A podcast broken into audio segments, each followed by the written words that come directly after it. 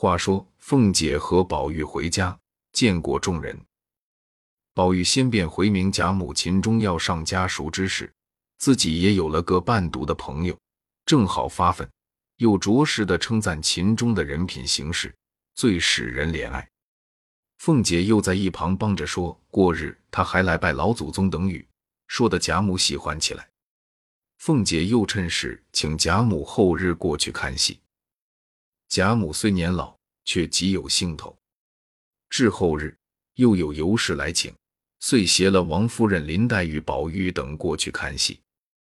至晌午，贾母便回来歇息了。王夫人本是好清静的，见贾母回来，也就回来了。然后凤姐做了首席，尽欢至晚无话。却说宝玉因送贾母回来，待贾母歇了中觉，意欲还去看戏取乐，又恐扰得秦氏等人不便，因想起今日薛宝钗在家养病，未去亲后，意欲去望他一望。若从上房后角门过去，又恐遇见别事缠绕，再或可巧遇见他父亲，更为不妥。宁可绕远路罢了。当下众嬷嬷丫鬟伺候他换衣服，见他不换，仍出二门去了。众嬷嬷丫鬟只得跟随出来，还只当他去那府中看戏。谁知道穿堂，便向东向北绕厅后而去。天顶头遇见了门下清客相公詹光善、聘人二人走来，一见了宝玉，便都笑着赶上来，一个抱住腰。一个携着手，都道：“我的菩萨根儿，我说做了好梦呢，好容易得遇见了你。”说着，请了安，又问好，唠叨半日，方才走开。老嬷嬷叫住，因问：“二位爷是从老爷跟前来的不是？”二人点头道：“老爷在孟坡斋小书房里歇中觉呢，不妨事的。”一面说，一面走了。说的宝玉也笑了。于是转弯向北奔梨香院来，可巧银库房的总领名唤吴心登与仓上的头目明代良，还有几个管事的头目，共有七个人，从账房里出来，一见了宝玉，赶来都一齐垂手站住。独有一个买办名唤钱华，因他多日未见宝玉，忙上来打千儿请安。宝玉忙含笑携他起来，众人都自法越发好了。多早晚赏我们几张贴贴。宝玉笑道：“在那里看见了。”众人道：“好几处都有，都称赞的了不得，还和我们寻呢。”宝玉笑道：“不知什么，你们说与我的小妖们就是了。”一面说，一面前走。众人带他过去，方都各自散了。闲言少述，且说宝玉来至梨香院中，先入薛姨妈室中来，正见薛姨妈打点针纸。与丫鬟们呢？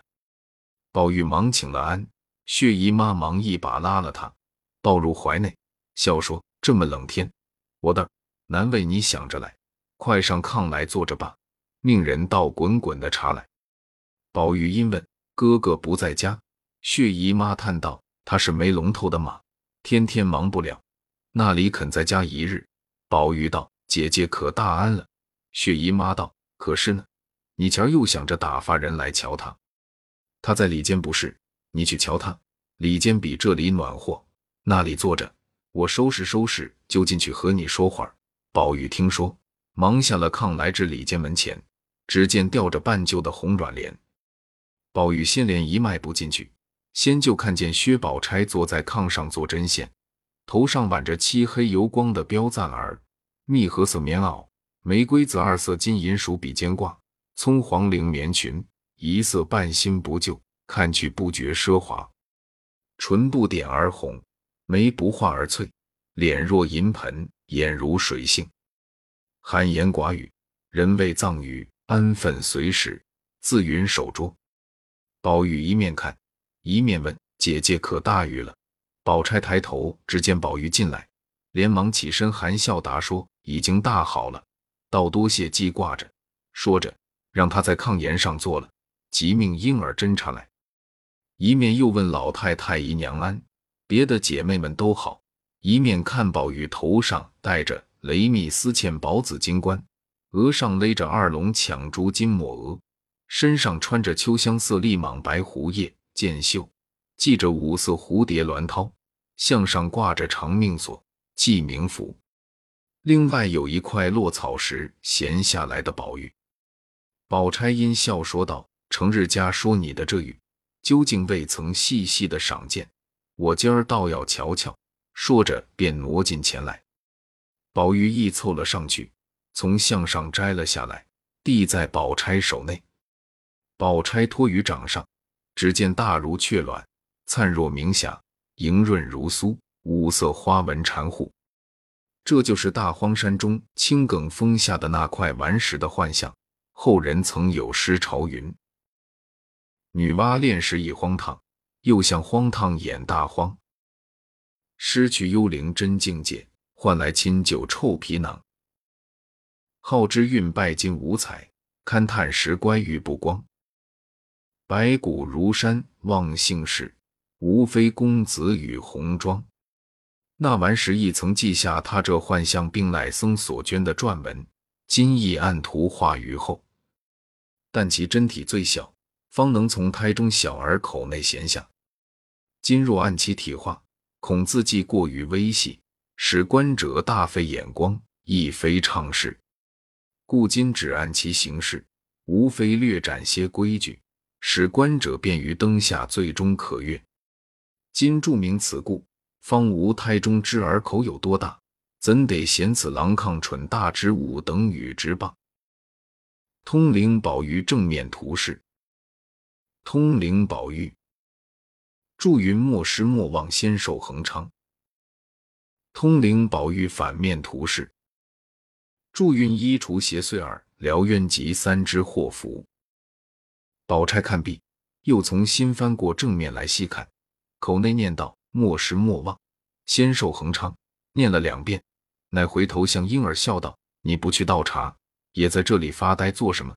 婴儿嘻嘻笑道：“我听这两句话，倒像和姑娘的项圈上的两句话是一对。”宝玉听了，忙笑道：“原来姐姐那项圈上也有八个字，我也赏见赏见。”宝钗道：“你别听他的话，没有什么字。”宝玉笑央：“好姐姐，你怎么瞧我的了呢？”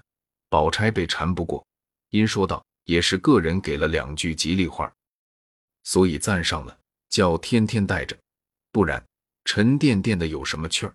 一面说，一面解了牌口，从里面大红袄上将那珠宝晶莹、黄金灿烂的璎珞掏将出来。宝玉忙脱了锁看时，果然一面有四个篆字，两面八字，共成两句吉称。亦曾暗示画下形象。因祝云不离不弃，因祝云芳龄永记。宝玉看了，也念了两遍，又念自己的两遍。因笑问：“姐姐这八个字，倒真与我的是一对。”因而笑道：“是个奶头和尚送的，他说必须站在金器上。”宝钗不待说完，便称他不去倒茶，一面又问宝玉从哪里来。宝玉此时与宝钗就近。只闻一阵阵凉森森、甜丝丝的幽香，竟不知系何香气，遂问姐姐熏的是什么香？我竟从未闻见过这味儿。宝钗笑道：“我最怕熏香，好好的衣服熏得烟燎火气的。”宝玉道：“既如此，这是什么香？”宝钗想了一想，笑道：“是了，是我早起吃了丸药的香气。”宝玉笑道：“什么丸药这么好闻？好姐姐。”给我一碗尝尝。宝钗笑道：“又混闹了，一个药也是混吃的。”一语未了，忽听外面人说：“林姑娘来了。”话犹未了，林黛玉已摇摇的走了进来，一见了宝玉，便笑道：“哎呦，我来的不巧了。”宝玉等忙起身笑让座。宝钗因笑道：“这话怎么说？”黛玉笑道：“早知他来，我就不来了。”宝钗道：“我更不解这意。”黛玉笑道：“要来一群都来，要不来一个也不来。今儿他来了，明儿我再来，如此见错开了来着，岂不天天有人来了？也不至于太冷落，也不至于太热闹了。姐姐如何反不解这意思？”宝玉因见他外面罩着大红羽缎对襟褂子，因问：“下雪了吗？”地下婆娘们道：“下了这半日雪珠儿了。宝玉道：“取了我的斗篷来不曾？”黛玉便道：“是不是？我来了，他就该去了。”宝玉笑道：“我多早晚说要去了，不过拿来预备着。”宝玉的奶母李嬷嬷因说道：“天又下雪，也好早晚的了，就在这里同姐姐妹妹一处玩玩吧。姨妈那里摆茶果子呢，我叫丫头去取了斗篷来，说给小妖们散了吧。”宝玉应允。李嬷嬷出去，命小厮们都各散去，不提。这里薛姨妈已摆了几样细茶果来留他们吃茶。宝玉因夸前日在那府里甄大嫂子的好鹅掌鸭信，薛姨妈听了，忙也把自己糟的取了些来与他尝。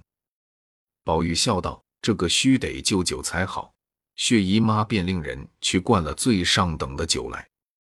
李嬷嬷便上来道：“姨太太，酒倒罢了。”宝玉央道：“妈妈，我只喝一盅。”李嬷嬷道：“不中用，当着老太太。”太太，哪怕你吃一坛呢？